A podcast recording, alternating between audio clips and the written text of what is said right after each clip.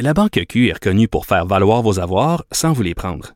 Mais quand vous pensez à votre premier compte bancaire, tu sais, dans le temps à l'école, vous faisiez vos dépôts avec vos scènes dans la petite enveloppe. Hmm, C'était bien beau. Mais avec le temps, ce vieux compte-là vous a coûté des milliers de dollars en frais, puis vous ne faites pas une scène d'intérêt. Avec la Banque Q, vous obtenez des intérêts élevés et aucun frais sur vos services bancaires courants. Autrement dit, ça fait pas mal plus de scènes dans votre enveloppe, ça. Banque Q. Faites valoir vos avoirs. Visitez banqueq.ca pour en savoir plus. Elle a 36 ans, elle est atteinte d'un cancer euh, incurable. Elle est mère de deux jeunes enfants. Et il y a quelques semaines, après beaucoup de réflexions, elle a décidé d'arrêter de se battre.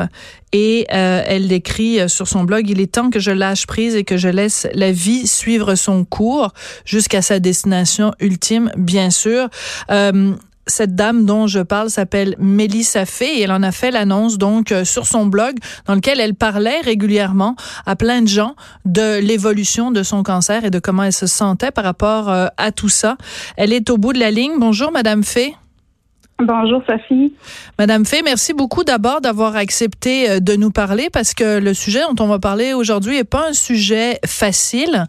Euh, vous avez donc annoncé sur votre blog où vous parliez régulièrement de cette euh, maladie qui vous affecte, de votre décision, comme vous le dites, de lâcher prise. Oui, c'est vrai que c'est pas un sujet facile. Ça n'a pas été facile à écrire non plus, mais ça a été très libérateur pour moi. Oui de pouvoir partager ça avec les gens, cette décision euh, difficile, parce qu'à un moment donné, il a fallu que vous annonciez à vos parents, à vos enfants, que vous arrêtiez de vous battre contre le cancer. Ça. ça. a été plus difficile que de l'écrire dans le blog, mais euh, c'est ça. Moi, j'ai, j'ai, annoncé à, à, ma famille en premier.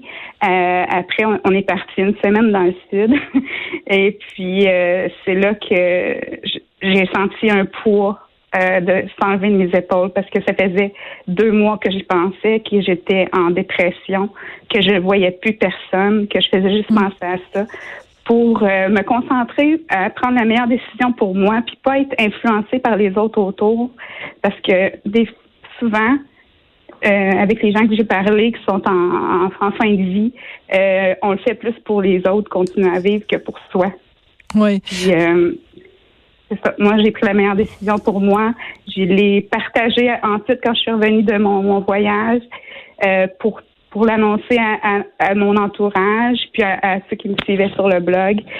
Puis en, en restant transparente comme je l'ai été du début euh, de, de, mon blog jusqu'à aujourd'hui. Alors tout ça a commencé, c'était un cancer du sein. Euh, vous avez suivi des traitements, ça s'est résorbé, mais c'est revenu. Et maintenant, il y a des métastases, et c'est ça qui fait que il y a, vous pouvez, il y a plus d'espoir. Je m'excuse de dire ça comme ça. Peut-être la formulation est, trop brutale, mais Est-ce que c'est ça? Est-ce que c'est comme ça que vous le voyez, qu'il y a plus d'espoir et qu'il y a plus, vous pouvez plus être soigné, en fait? En fait, c'est ça. Quand c'est revenu au mois d'avril, c'est revenu sous forme de, de métastase au foie. Euh, puis ça, c'est euh, ça, ça s'opère pas, c'est incurable. Euh, donc là, tous les soins que je faisais, c'était vraiment palliatif. C'était pour prolonger ma vie. Euh, l'espérance de vie qu'on me donnait, c'était 18 mois à trois ans.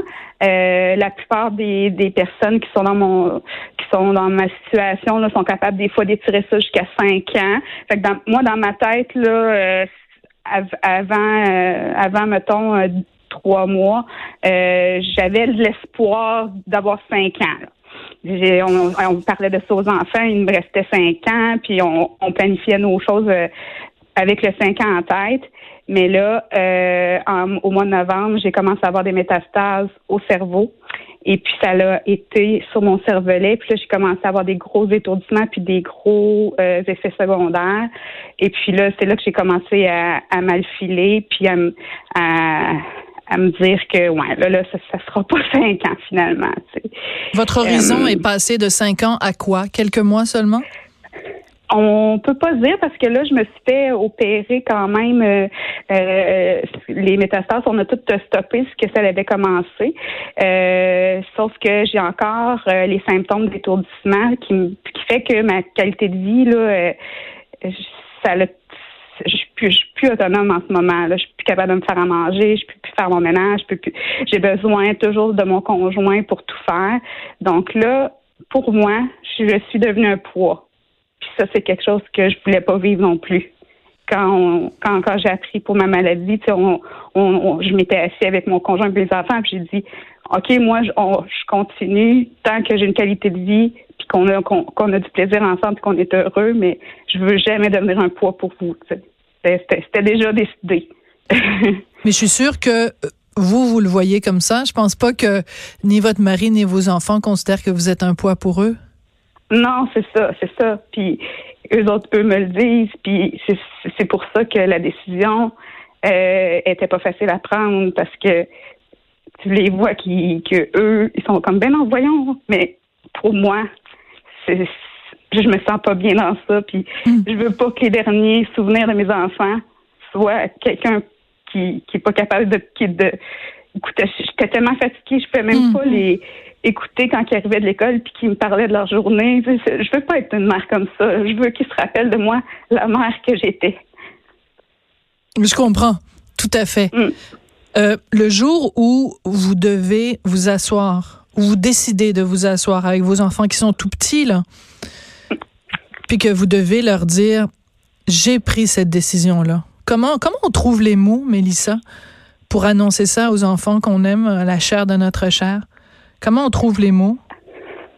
Ben, moi, pour vrai, là, les enfants, depuis le début, on a toujours été transparent avec eux.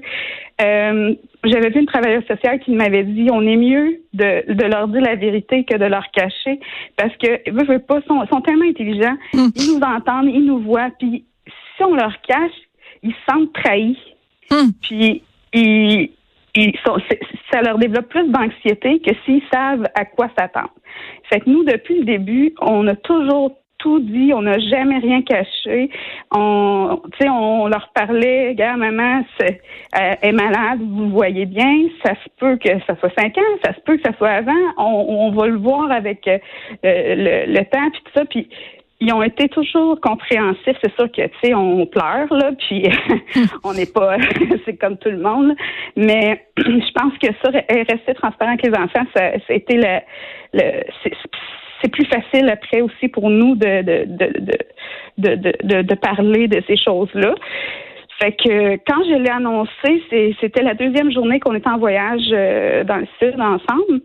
Euh, mon conjoint n'était pas certain qu'on devrait le faire là, tu sais, pour pas teinter les, les, les vacances mm-hmm. euh, d'une veille plus négative, mais euh, moi, je me disais, faut le faire là, puis ça va être sorti, puis après ça, on va pouvoir passer à autre chose. Fait que, on était le matin, on se lève, puis je dis, bon, les enfants, j'ai quelque chose à vous dire, puis euh, c'est ça, je leur, je leur ai dit, quasiment comme dans mon blog, là, je leur ai dit, euh, maman, vous voyez bien que elle, s'en va pas en s'améliorant, là, hmm. sa, condition, c'est, ça s'empire, puis on a pris la décision de, d'essayer de dans le fond, d'enlever tous ces traitements-là, ces opérations-là, qui fait que ça prolonge peut-être de quelques mois, mais je suis plus malade pareil, donc j'ai pas plus de qualité de vie. Là, là on veut vraiment faire les derniers moments. Euh, on veut faire des petites choses ensemble, on veut aller à l'hôtel, on veut, on veut, on veut profiter de ce qui reste pendant que là, je vais quand même mieux.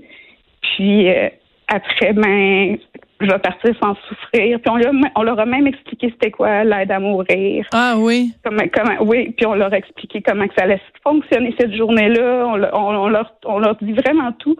Puis ça, je pense que ça l'aide vraiment d'être transparent comme ça parce que pour l'acceptation, de le savoir d'avance, ils vont se préparer mentalement à ça.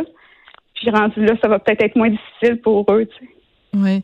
Ils sont tout petits, ils ont euh, 8 ans et 11 ans, vos enfants. Oui. Euh, Vous leur avez préparé des choses ou vous commencez à préparer des messages, des cartes d'anniversaire à l'avance? Oui, Qu'est-ce des vidéos. Pour, qui, pour être là quand vous serez plus là? C'est ça. Ça, c'est une chance que j'ai, que, que la vie me donne, que je peux préparer toutes ces petites choses-là d'avance pour, pour leur laisser plein de beaux souvenirs. Euh, Puis moi, je suis quelqu'un qui, je suis un peu control freak, là. J'ai toujours aimé le contrôle. Vous avez le droit, Mélissa, vous avez le droit. Je m'assume.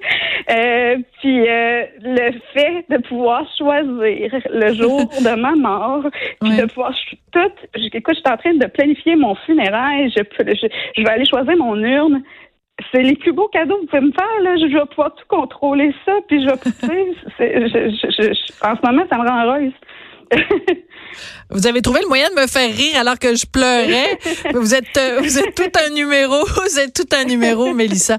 Quand euh, je, je, lisais euh, je lisais votre blog et je sentais que vous étiez je ne sais pas si vous allez être d'accord avec mon choix de mots, mais que vous étiez sereine.